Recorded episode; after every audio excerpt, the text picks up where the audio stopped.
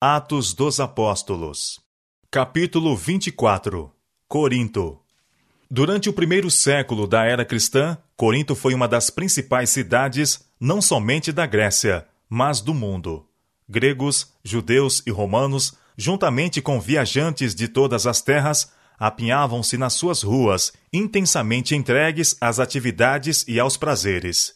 Grande centro comercial, situado com fácil acesso a todas as partes do Império Romano, era um importante lugar para o estabelecimento de monumentos para Deus e sua verdade. Entre os judeus que haviam fixado residência em Corinto, achavam-se Áquila e Priscila, que se distinguiram posteriormente como zelosos obreiros de Cristo. Vindo a conhecer o caráter dessas pessoas, Paulo ficou com eles. Logo no princípio de seu trabalho nesse ponto de sua viagem, Paulo viu de todos os lados sérios obstáculos ao progresso de sua obra. A cidade estava quase inteiramente entregue à idolatria. Vênus era a divindade favorita. E com a adoração de Vênus estavam relacionados muitos ritos e cerimônias degradantes. Os corintos tinham se tornado notáveis, mesmo entre os pagãos, por sua grosseira imoralidade.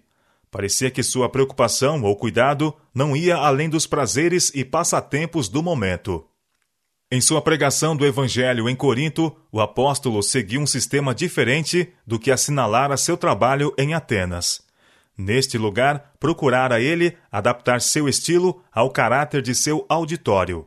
A lógica opusera lógica, responder à ciência com ciência, à filosofia com filosofia. Considerando o tempo assim gasto e concluindo que seu ensino em Atenas fora pouco produtivo, decidiu seguir outro plano de trabalho em Corinto. Nos seus esforços para atrair a atenção dos descuidados e indiferentes, decidiu evitar discussões e argumentos elaborados, e nada se propor saber entre os coríntios, senão a Jesus Cristo, e este crucificado. Estava disposto a pregar-lhes não com palavras persuasivas de sabedoria humana, mas em demonstração de espírito e de poder. 1 Coríntios capítulo 2, versos 2 e 4. Jesus, a quem Paulo estava prestes a apresentar perante os gregos em Corinto, como o Cristo, era um judeu de origem humilde, criado em uma cidade proverbial por sua perversidade. Havia sido rejeitado por sua própria nação, sendo afinal crucificado como malfeitor. Os gregos criam na necessidade do reerguimento da raça humana, mas consideravam o estudo da filosofia e da ciência como o único meio de atingir a verdadeira elevação e honra. Poderia Paulo levá-los a crer que a fé no poder desse obscuro judeu elevaria e enobreceria cada faculdade do ser? Para o entendimento de multidões que vivem no presente, a cruz do Calvário está cercada de sagradas recordações santas associações estão relacionadas com as cenas da crucifixão. Mas nos dias de Paulo, a cruz era olhada com sentimentos de repulsa e horror. Exaltar como o Salvador da humanidade aquele que havia encontrado a morte sobre a cruz poderia, naturalmente, despertar o ridículo e a oposição. Paulo bem sabia como sua mensagem seria considerada, tanto pelos judeus como pelos gregos de Corinto. Nós pregamos a Cristo crucificado, admitiu ele, que é escândalo para os judeus e loucura para os gregos. 1 Coríntios capítulo 1, verso 23. Entre seus ouvintes judeus, haviam muitos que ficariam irados com a mensagem que ele estava para proclamar. Na avaliação dos gregos, suas palavras seriam absurda loucura. Ele seria considerado como um débil mental ao tentar mostrar como a cruz poderia ter alguma relação com o reerguimento da raça ou a salvação da humanidade. Mas para Paulo, a cruz era o único objeto de supremo interesse. Desde que fora detido em sua carreira de perseguição contra os seguidores do crucificado Nazareno, jamais cessara de se gloriar na cruz. Nesse tempo fora-lhe dada uma revelação do infinito amor de Deus, como revelado na morte de Cristo, e maravilhosa transformação tinha se operado em sua vida, pondo em harmonia com o céu todos os seus planos e propósitos. Desde esse momento, tornara-se um novo homem em Cristo. Ele sabia por experiência pessoal que quando um pecador uma vez contempla o amor do Pai, como se vê no sacrifício de seu filho, e se rende à divina influência, tem lugar uma mudança de coração e desde então Cristo é tudo em todos. Por ocasião de sua conversão, Paulo foi inspirado com um incontido desejo de ajudar seus semelhantes a contemplar a Jesus de Nazaré como Filho do Deus vivo, poderoso para transformar e para salvar. Desde então, sua vida fora inteiramente dedicada ao esforço para retratar o amor e o poder do crucificado. Seu grande coração de simpatia abrangeu todas as classes. Eu sou devedor, declarou, tanto a gregos como a bárbaros, tanto a sábios como a ignorantes. Romanos capítulo 1, verso 14. O amor para com o Senhor da glória, a quem tão implacavelmente perseguira na pessoa de seus santos, era o princípio que atuava em sua conduta, o motivo que o impelia. Se acontecia afrouxar o seu amor no caminho do dever, um olhar à cruz e ao amor admirável ali revelado era suficiente para fazê-lo cingir os lombos de seu entendimento e impeli-lo na senda da renúncia de si mesmo. Eis o apóstolo pregando na sinagoga de Corinto, argumentando com os escritos de Moisés e dos profetas, e levando seus ouvintes até ao advento do prometido Messias.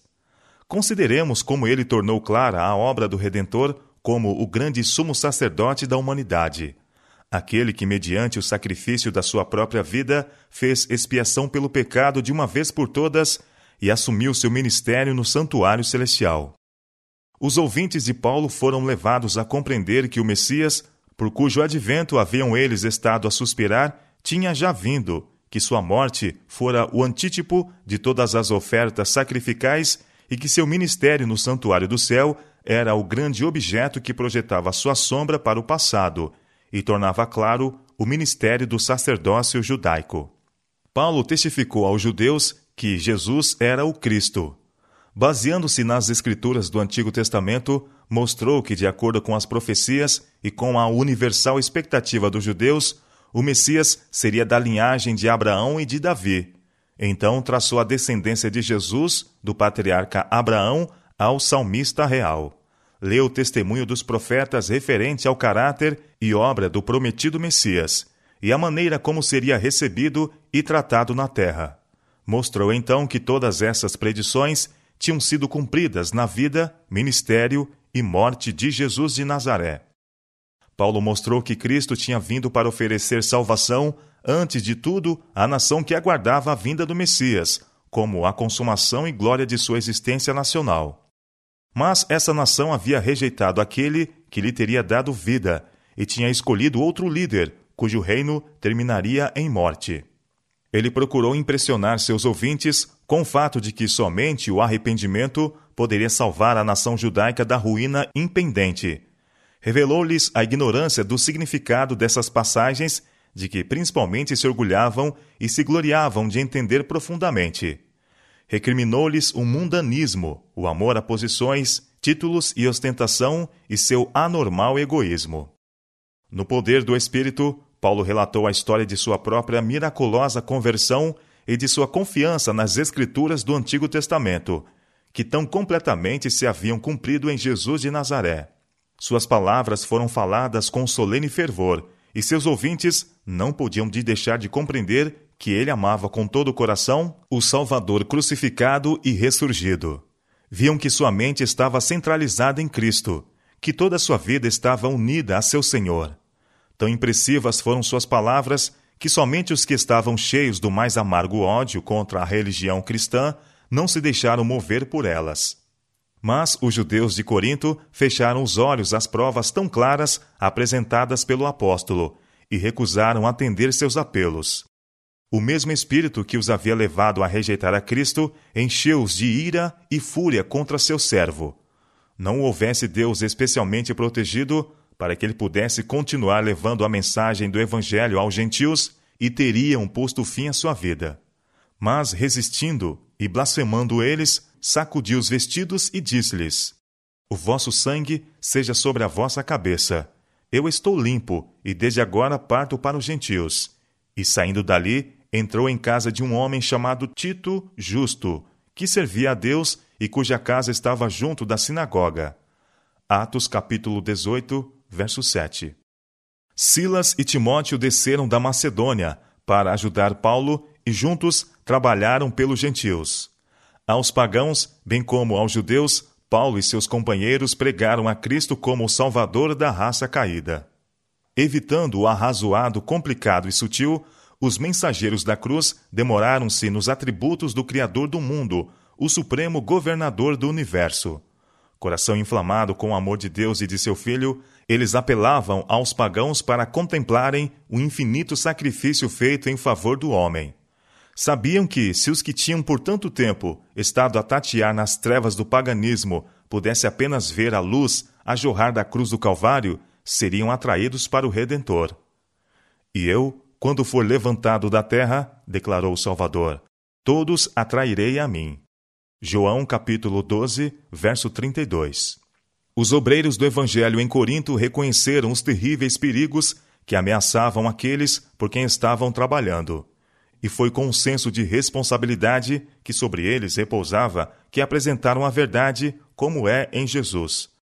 Límpida, clara e decidida foi sua mensagem um cheiro de vida para a vida ou de morte para a morte. E não apenas em suas palavras, mas em sua vida diária, era o Evangelho revelado. Anjos cooperavam com eles, e a graça e poder de Deus eram vistos na conversão de muitos. E Crispo, principal da sinagoga, creu no Senhor com toda a sua casa. E muitos dos coríntios, ouvindo-o, creram e foram batizados. Atos capítulo 18, verso 8. O ódio com que os judeus haviam sempre olhado os apóstolos foi então intensificado. A conversão e o batismo de Crispo tiveram o efeito de exasperar em vez de convencer esses obstinados oponentes. Não podiam apresentar argumentos que refutassem a pregação de Paulo, e à falta de tais provas recorreram ao engano e maldosos ataques. Blasfemaram do Evangelho e do nome de Jesus. Em seu cego ódio, Palavra nenhuma era bastante feia, nenhum ardil demasiado vil para não ser por eles usados. Não podiam negar que Cristo havia operado milagres, mas declaravam que ele os realizara pelo poder de Satanás, e ousadamente afirmavam que as maravilhosas obras feitas por Paulo eram por intermédio do mesmo instrumento. Embora Paulo tivesse tido certa medida de êxito em Corinto, a impiedade que viu e ouviu naquela corrupta cidade quase o desanimou. A depravação que testemunhou entre os gentios e o desdém e insultos recebidos dos judeus produziram-lhe grande angústia de espírito. Duvidou da sabedoria de procurar estabelecer uma igreja com o material que ali se encontrava. Como estivesse planejando deixar a cidade para ir a um campo mais promissor e buscasse fervorosamente compreender o seu dever, o Senhor lhe apareceu em visão e disse: Não temas, mas fala e não te cales, porque eu sou contigo, e ninguém lançará a mão de ti para te fazer mal, pois tenho muito povo nesta cidade.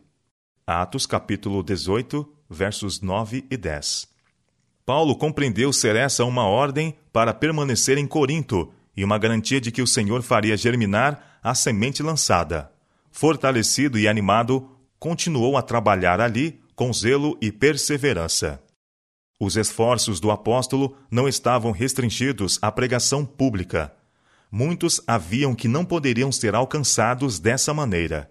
Ele gastou muito tempo no trabalho de casa em casa, prevalecendo-se assim das relações familiares do círculo doméstico.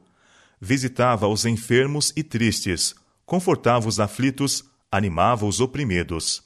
Em tudo o que dizia e fazia, engrandecia o nome de Jesus Trabalhava assim em fraqueza e em temor e em grande tremor. 1 Coríntios capítulo 2, verso 3. Ele tremia ao pensamento de que seus ensinos pudessem revelar mais o humano que o divino. Falamos de sabedoria entre os perfeitos, declarou Paulo depois. Não, porém, a sabedoria deste mundo, nem dos príncipes deste mundo, que se aniquilam, mas falamos a sabedoria de Deus, oculta em mistério, a qual Deus ordenou antes dos séculos para nossa glória, o qual nenhum dos príncipes deste mundo conheceu, porque se a conhecessem, nunca crucificariam ao Senhor da glória. Mas, como está escrito, as coisas que o olho não viu e o ouvido não ouviu e não subiram ao coração do homem são as que Deus preparou para os que o amam. 1 Coríntios capítulo 2, verso 9. Mas Deus nolas revelou pelo seu Espírito, porque o Espírito penetra todas as coisas, ainda as profundezas de Deus. Porque qual dos homens sabia as coisas do homem, senão o Espírito do homem que nele está? Assim também ninguém sabe as coisas de Deus, senão o Espírito de Deus. Mas nós não recebemos o Espírito do mundo, mas o Espírito que provém de Deus, para que pudéssemos conhecer o que nos é dado gratuitamente por Deus, as quais também falamos, não com palavras de sabedoria humana, mas com as que o Espírito Santo ensina, comparando as coisas espirituais com as espirituais. 1 Coríntios capítulo 2, versos 6 a 13. Paulo reconheceu que sua suficiência não estava em si próprio, mas na presença do Espírito Santo, cuja benigna influência enchia-lhe o coração trazendo cada pensamento em sujeição a Cristo.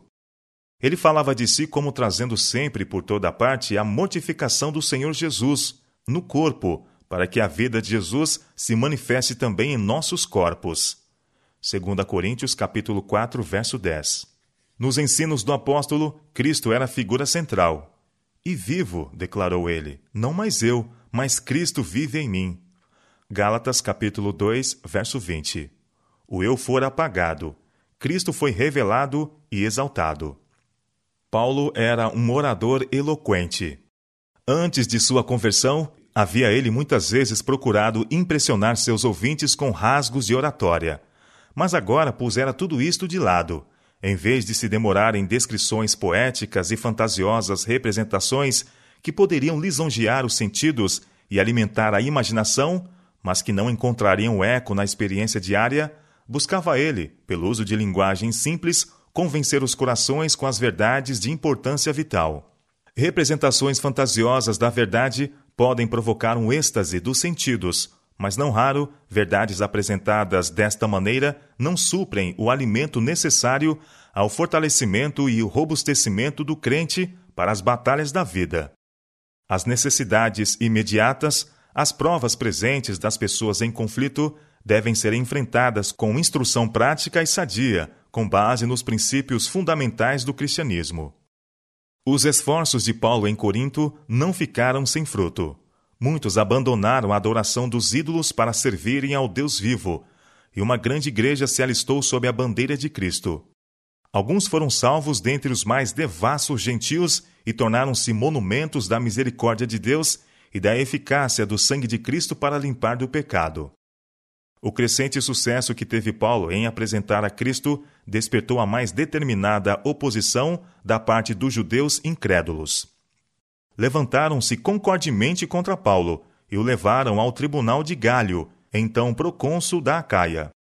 Esperavam que as autoridades, como em ocasiões anteriores, se poriam ao lado deles e, vociferando irados, apresentaram sua acusação contra o apóstolo. Este persuade os homens a servir a Deus contra a lei. Atos capítulo 18, versos 12 e 13. A religião judaica estava sob a proteção do poder romano, e os acusadores de Paulo pensavam que, se pudessem aplicar-lhe a pecha de violador das leis de sua religião, provavelmente ele lhe seria entregue para julgamento e sentença. Assim esperavam conseguir a sua morte. Mas Galho era um homem de integridade e recusou tornar-se instrumento da inveja e da intriga dos judeus. Aborrecido com sua hipocrisia e justiça própria, não tomou conhecimento da acusação. Como Paulo se preparasse para falar em defesa própria, Galho lhe disse não ser necessário. Então, voltando-se para os irados acusadores, disse: Se houvesse, ó judeus, algum agravo ou crime enorme, com razão vos sofreria mas, se a questão é de palavras e de nomes e da lei que há entre vós, vede-o vós mesmos, porque eu não quero ser juiz dessas coisas. E expulsou-os do tribunal. Atos capítulo 18, versos 14 a 16. Tanto judeus como gregos haviam ansiosamente esperado pela decisão de Galho, e sua imediata rejeição do caso, como sendo destituído de qualquer interesse público, foi o sinal de retirada dos judeus mal sucedidos e irados. A decidida atitude do procônsul abriu os olhos à vociferante multidão que estivera a incitar os judeus. Pela primeira vez, durante os trabalhos de Paulo na Europa, a multidão tomou seu partido. diante das próprias vistas do procônsul e sem interferência de sua parte, acometeram violentamente contra o mais preeminente dos acusadores do apóstolo. Então todos agarraram Sóstenes, principal da sinagoga, e o feriram diante do tribunal. E a Galho nada dessas coisas o incomodava. Atos capítulo 18, verso 17. Assim, obtiveram o cristianismo assinalada vitória. Paulo, depois disso, permaneceu ainda ali muitos dias. Tivesse o apóstolo sido a esse tempo obrigado a deixar Corinto, e os conversos à fé de Jesus teriam sido colocados em perigosa posição. Os judeus ter-se-iam empenhado em aproveitar a vantagem obtida, até mesmo a exterminação do cristianismo naquela região.